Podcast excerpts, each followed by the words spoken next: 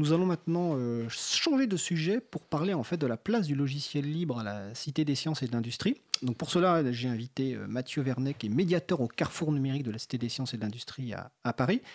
Alors avant de lui passer la parole et de lui poser quelques questions, euh, bah, un petit historique parce qu'en fait ça fait 20 ans en octobre de 1998, l'April, avec d'autres organisations, on a lancé la- les premiers événements autour du logiciel libre à la Cité des Sciences. Donc c'était la semaine de la science, euh, donc une semaine d'initiation au logiciel libre, donc avec des ateliers euh, dédiés au grand public et aux enfants. euh, notamment, il y avait un enseignant, Charline Estelle, qui était venu avec les élèves de sa classe de Saint-Denis. Donc imaginez en 98, hein, je parle bien d'il y a 98, il y avait des conférences. Alors je disais que Pierre Bessac était concerné parce qu'à l'époque, Pierre était venu euh, faire une conférence sur les euh, systèmes BSD et les logiciels libres. Donc ça avait duré pendant une semaine.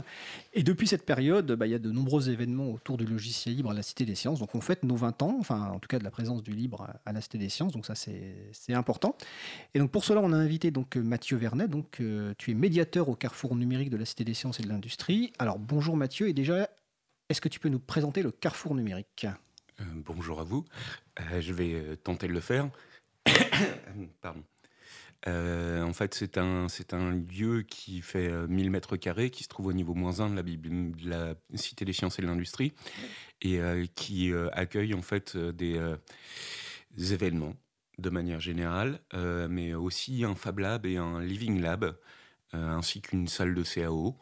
Et euh, euh, nous, euh, nous tentons de, de faire la promotion des logiciels libres depuis quelques temps. Alors, est-ce que tu peux expliquer Fab Lab, Living Lab et CAO, s'il Ouais. te plaît? Euh, donc la CO, c'est la, la création assistée par ordinateur, en fait. C'est-à-dire qu'on va employer des, des- des logiciels qui sont euh, euh, libres pour la plupart, parce qu'on on n'a pas les licences pour les, euh, logiciels payants, et euh, on ne veut pas les avoir. Euh, donc pour faire du dessin vectoriel, on va utiliser un, un logiciel comme Inkscape, c'est-à-dire dessiner avec des traits. Pour faire de la 3D, on va utiliser un logiciel comme Blender ou alors OpenSCAD ou alors LibreCAD, qui sont des logiciels libres qui nous permettent de modéliser en fait des modèles qu'on va ensuite pouvoir passer dans, dans, euh, les imprimantes 3D ou alors les découpes laser ou alors les découpes vinyle, qui sont des machines à commande numérique. Euh, donc on a simplement en fait besoin de passer par cette étape de, euh, création assistée par ordinateur pour pouvoir euh, justement réaliser euh, un projet. Donc en Euh, fait, ça permet aux gens de modéliser via des outils libres et ensuite de voir l'impression de cet objet via l'imprimante 3D. Donc de voir clairement, de repartir carrément avec son, son objet en fait. En effet, ouais, ouais, ils vont pouvoir euh, de manière concrète en fait repartir avec, euh, avec un objet qu'ils auront créé eux-mêmes. Parce que moi, je ne, je, je- je ne ferai pas leur place en fait. Je suis pas, je suis pas, euh, je suis médiateur. Je suis pas, euh, euh, enfin ouais, je fais pas de la presta quoi. Euh, donc en fait, euh, ça sera plutôt euh, les assister et les accompagner pour qu'ils soient en, confiance avec ces outils numériques et que justement en fait ils ne, soient pas pardon, en défaut au moment où ils vont devoir réaliser leur projet. D'accord. Et le public que tu accueilles, donc il y a à la fois, j'ai l'impression qu'il y a à la fois des enfants et des, des adultes? Ah, il y a un peu tout le monde en fait. Ce qui, est, ce qui est intéressant en fait dans un lieu comme celui-ci, ou enfin, ce qui est intéressant surtout dans ce lieu en fait, c'est que les personnes peuvent s'approprier la cité des sciences. D'accord.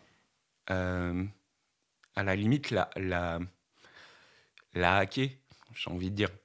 Enfin, en Donc tout la, cas, la détourner de son usage initial? non, se l'approprier. Se l'approprier, d'accord, ok. N'aimes Enfin, pas le terme détourner, d'accord. Euh, c'est déjà un rôle premier en fait de la Oui. Cité des sciences et de l'industrie. Euh, c'est un, un des premiers lieux où on a eu le droit de manipuler, toucher euh, les différentes expériences qui étaient proposées. Mais là, en fait, oui, en plus, les gens ils peuvent réellement fabriquer quelque chose qui va se retrouver dans, dans le carrefour numérique euh, et le présenter. Ça peut être une lampe, ça peut être euh, tout et n'importe quoi. Il y a des personnes qui fabriquent des fèves en céramique. D'accord. on a imprimé un clitoris pour, pour, pour une chercheuse pour une chercheuse qui, travaille euh, auprès du, planning familial. Euh, parce qu'en fait, le clitoris n'a été euh, recensé qu'à partir de 1993, ce qui est flippant. Oui, c'est un peu flippant, effectivement. mais, mais donc, en fait, ma collègue Mélissa l'a aidé à modéliser, enfin, lui, lui a apporté les clés. Mélissa Richard Oui, tout à fait. sur Blender pour, pour, pour réussir à modéliser, en fait, et pour qu'on puisse ensuite l'imprimer via des imprimantes 3D, un clitoris.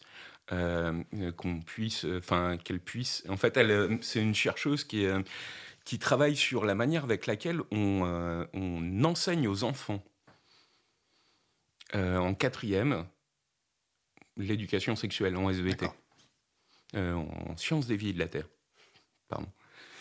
Euh, et euh, donc, en fait, elle, elle, elle, travaille autour de ce, domaine pour euh, apprendre à appréhender la chose. Et donc, en fait, ma collègue l'a aidé à modéliser en fait un clitoris pour qu'ensuite on, puisse l'imprimer en 3D et qu'elle puisse présenter. Enfin, ouais, on parle toujours du pénis et du vagin, mais on, on parle rarement du clitoris. D'accord. Donc en fait, les gens viennent avec leur projet. Ouais. Avant toute chose, et le, Carrefour numérique donc euh, est là pour aider, les accompagner à établir leur projet, à le réaliser. Ah oui, à le mettre en place. À le mettre en place. Donc c'est un échange en fait avant toute chose. C'est euh, ah bah parce qu'ensuite en fait on lui a demandé de documenter en fait son projet, qu'elle mette les fichiers en qu'elle mette les fichiers en ligne, euh, qui soient réemployables dans n'importe quel autre Fab Lab et euh, qu'on puisse justement euh, échanger autour de cette. Enfin, ça a créé plein de choses en fait. Maintenant, il y a plein de gens qui viennent se faire des pendentifs clitoris, euh, des boucles d'oreilles, des, des, des emporte-pièces pour faire des gâteaux. D'accord. Enfin, enfin, oui, justement, en fait, de ce projet initial qui était réellement un projet de recherche, a dérivé d'autres projets. Énormément d'autres projets, avec enfin, oui, des projets totalement Enfin, jamais je pensais que je ferais un porte-pièce. Euh. Ah bah, c'est quand on libère la créativité des gens, en fait, euh, bah, ils en font effectivement des choses qu'on n'a pas prévues au départ. Pierre, tu voulais réagir? Ça peut remplacer le modèle classique de l'Altair qui était utilisé dans les, toutes, les, toutes les simulations 3D de, rendu. De, voilà, nouvelle, euh, un nouvel objet ah oui, tu fais pour remplacer l'Altair. Oui, oui, d'accord. Qui est effectivement utilisé classiquement dans les mm. objets de, rendu. Euh, j'ai une petite question euh, pratique parce que je vois que le temps avance. Euh, la Cité des Sciences, donc les expositions sont payantes. le Carrefour numérique, l'accès est libre et gratuit. Et libre et gratuit, ouais. D'accord. Ouais, ouais. C'est ouvert tous les après-midi en fait pour pour tout un chacun. Le matin, en fait, on est ouvert, mais pour les groupes constitués, enfin les assos, les, écoles, les écoles, les... donc le matin, c'est plutôt sur ce ton-là. sinon, on a des résidences d'artistes il, est il est possible aussi de, répondre à, l'appel à résidence en fait euh, sur, euh, sur, le site du Carrefour. je vous invite vivement à aller checker le, wiki, enfin aller jeter un œil. parce qu'il il y a réellement des, réalisations qui sont marrantes. D'accord. Euh, donc là, c'est le, carrefour numérique en général. Euh, pour revenir donc sur le, sujet donc de la place du logiciel libre, au-delà de ce que tu nous expliques, parce eh qu'effectivement, ça c'est du quotidien, on va dire, il y a des événements qui sont plus récurrents et ciblés, ou en tout cas qui ont un objectif un peu différent. Et donc je pensais notamment au, premier samedi, donc chaque premier samedi du mois, sachant que le prochain, ben, c'est samedi 7 juillet, c'est le samedi qui vient. Tout à fait. Est-ce que tu peux nous expliquer ce que sont les premiers samedis à la Villette? Alors, les premiers samedis du libre euh, nous permettent d'accueillir euh, différentes communautés. Euh, par exemple, bah, bah, hum, Parinux organise les install parties qui se déroulent en classe numérique et certaines conférences aussi qui se déroulent dans l'Agora. on accueille Wikimedia. on a des ateliers briques Internet est-ce que tu peux expliquer ce qu'est la brique Internet? Alors, la brique Internet, ça permet de, s'auto-héberger. Euh, c'est quelque chose qui a été développé par la FFDN. Alors là, par contre, je ne connais pas l'acronyme. Hein. Euh, alors, c'est French Data Network, et donc c'est la fédération des French Data Network, FFDN. Pierre. Euh, alors c'est euh, Fédération française quelque chose. on est pris en défaut. on est pris en défaut. Je suis désolé, j'ai bon. pas révisé. les gens chercheront. oui, c'est un petit boîtier qui vous permet d'avoir euh, votre internet partout, là où là où vous le souhaitez. En fait, ça peut être dans, dans un hôtel ou enfin ou même chez vous. Ça vous permet de vous auto héberger. d'avoir réellement... héberger son courriel, par exemple, son serveur de courriel, son, son petit site web, etc. D'accord. L'ensemble de, toutes ces données, en fait, est euh, garanti euh, et protégé par, euh, par, par, par, cette technologie, en fait. En, gros, c'est une petite, c'est une petite boîte qui fait, qui fait, on va dire, alors là, Mathieu fait des gestes. Donc, euh, Pardon, en gros, ça fait quoi 5, 5, 5 par 10 5 par 10, voilà, centimètres. Oui, en effet. C'est tout petit. C'est tout petit, ouais. ouais mais euh, mais c'est, c'est un outil euh, qui, est, qui, est, qui, est, plus que puissant et, et tout à fait intéressant pour, pour justement justifier la, la, la, la garantie de, de la liberté de ces données. D'accord. Et donc les premiers samedis, si, je comprends bien, s'adressent en fait à tout public, parce que là tu t'adresses peut-être à un public un peu avancé qui effectivement veut faire de l'auto-hébergement, mais il y a aussi le public qui veut simplement découvrir les logiciels libres et qui peut assister soit à des conférences ou des ateliers, soit se faire aider à installer un système d'exploitation libre sur son ordinateur. Mais en fait, euh, il y a toutes les personnes en fait qui viennent.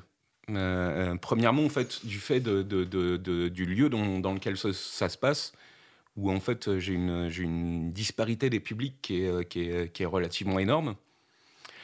Euh, mais en plus, il y a énormément de gens, parce qu'on travaille avec les communautés de manière générale.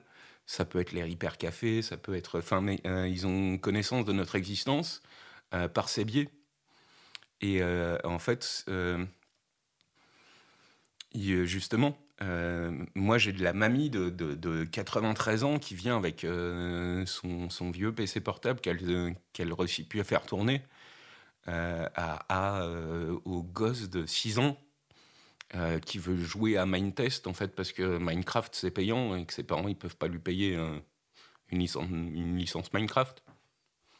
Donc ouais, la pluralité des publics, elle est gigantesque, mais c'est normal, c'est un lieu public.